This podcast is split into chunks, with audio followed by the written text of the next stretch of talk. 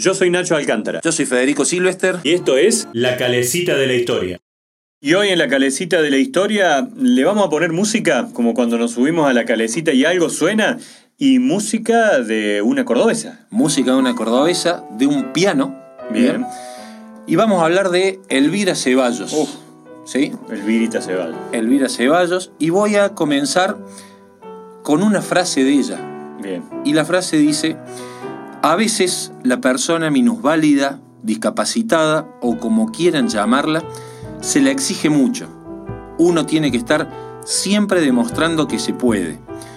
Y eso es desagradable, porque muchas veces no se toca para que escuchen y disfruten, sino para que vean que se puede.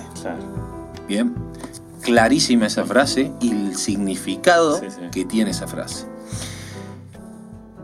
Esta frase, eh, dicha por la propia Elvira Ceballos, una mujer eh, que ha sido definida como mitad mujer, mitad música.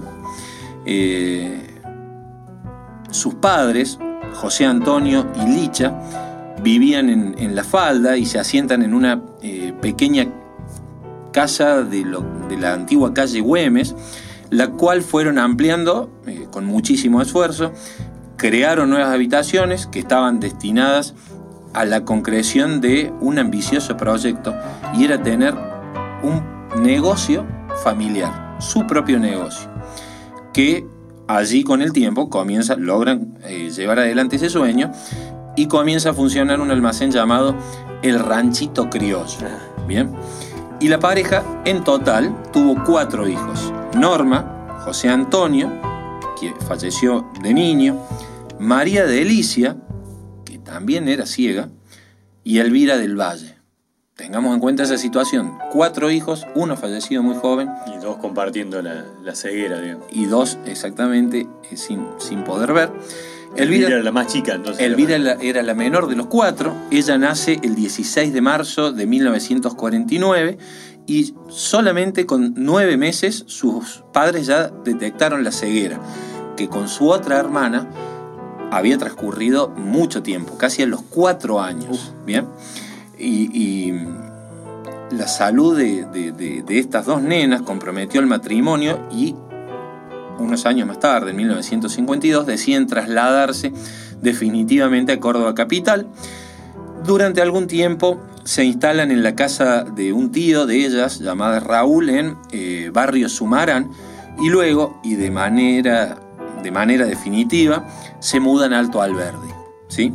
Una casa cuya dueña era una señora, doña Angélica, y a partir de ese momento surge una amistad de más de 60 años entre doña Angélica, dueña de la casa, y la familia y de Elvira Ceballos, que son los inquilinos.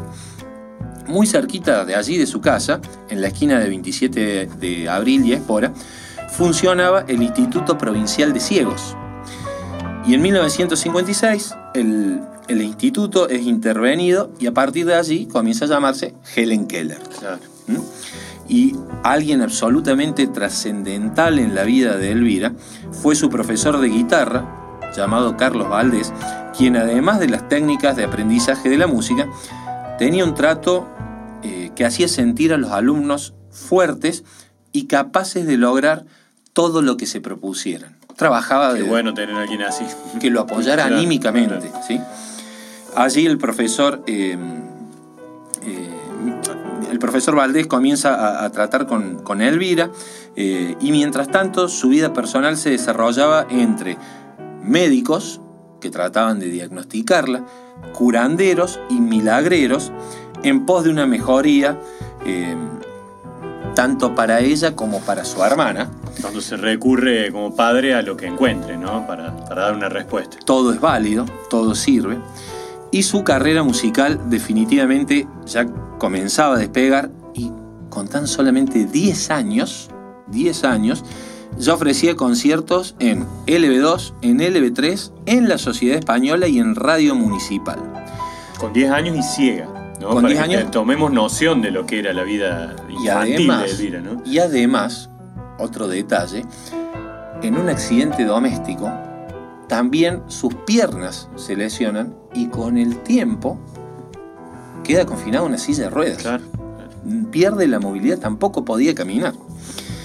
Em, compuso sus dos primeras zambas y un vals a los 10 años. Y algunos años después, ya con 15, se recibe de maestra de piano, comienza su camino en la docencia, fue profesora de piano, de, de guitarra, de canto lírico, compositora, este, y su reconocimiento excede los límites de Alto Alberdi.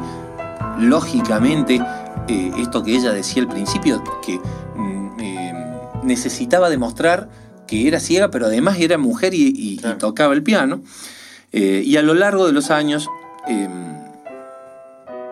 su- un- uno de sus grandes aportes es que eh, logró llevar adelante un sistema de musicografía braille, de lectura y escritura para ciegos con más de 400 partituras, incluyan- incluyendo todo tipo de géneros musicales, como el jazz, como el tango y como la música popular Tradujo todo al braille. increíble. O sea, realmente es difícil imaginar una partitura musical adaptada al braille. ¿sí? Esa eh, musicografía braille no tuvo mucho éxito en Argentina, sí en otros países. Hemos estado investigando y en, gran cantidad de los países latinoamericanos es eh, este sistema el que se utiliza para las personas que, eh, ciegas. Y Elvira propuso enseñarlo en el Instituto Helen Keller, pero no se lo permitieron, porque a las personas con discapacidad visual se les enseña a tocar instrumentos de oído y no mediante partituras. Claro. No leyendo música. No leyendo música, en casa de herrero, cuchillo de palo.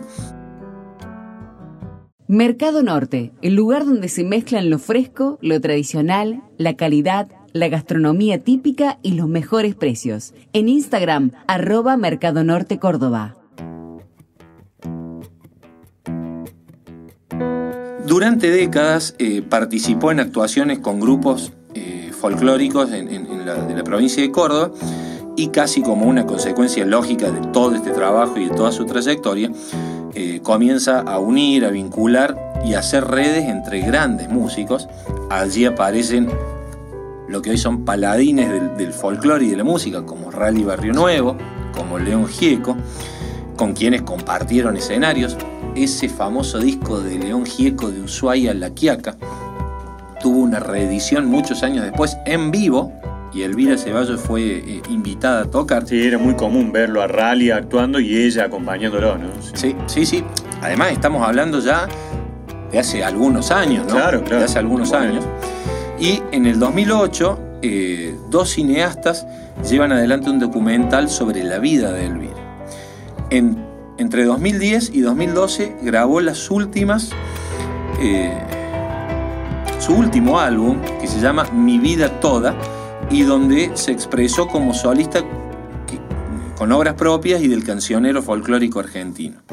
Unos años después, en septiembre de 2010, eh, del año 2019, con 70 años cumplidos, fue internada en la clínica Carafa con un cuadro de neumonía y finalmente muere el 6 de septiembre de ese año 2019.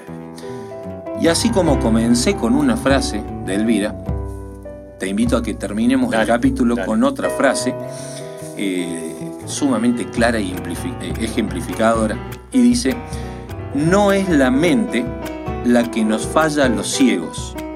Si un ciego no toca el piano, es porque no sabe tocar el piano, no porque la ceguera se lo impida.